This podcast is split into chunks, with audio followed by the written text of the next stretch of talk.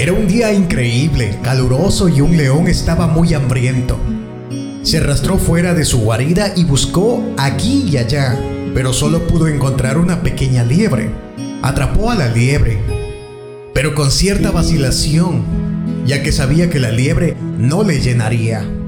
Cuando el león estaba a punto de matar a la liebre, vio a un ciervo que venía hacia él y pensó, en lugar de comerme esta liebre tan pequeña, me comeré a ese ciervo grande.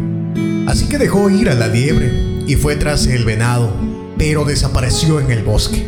El león ahora no tenía nada para comer, ya que la liebre también se había ido. La moraleja de esta historia, más vale pájaro en mano que ciento volando.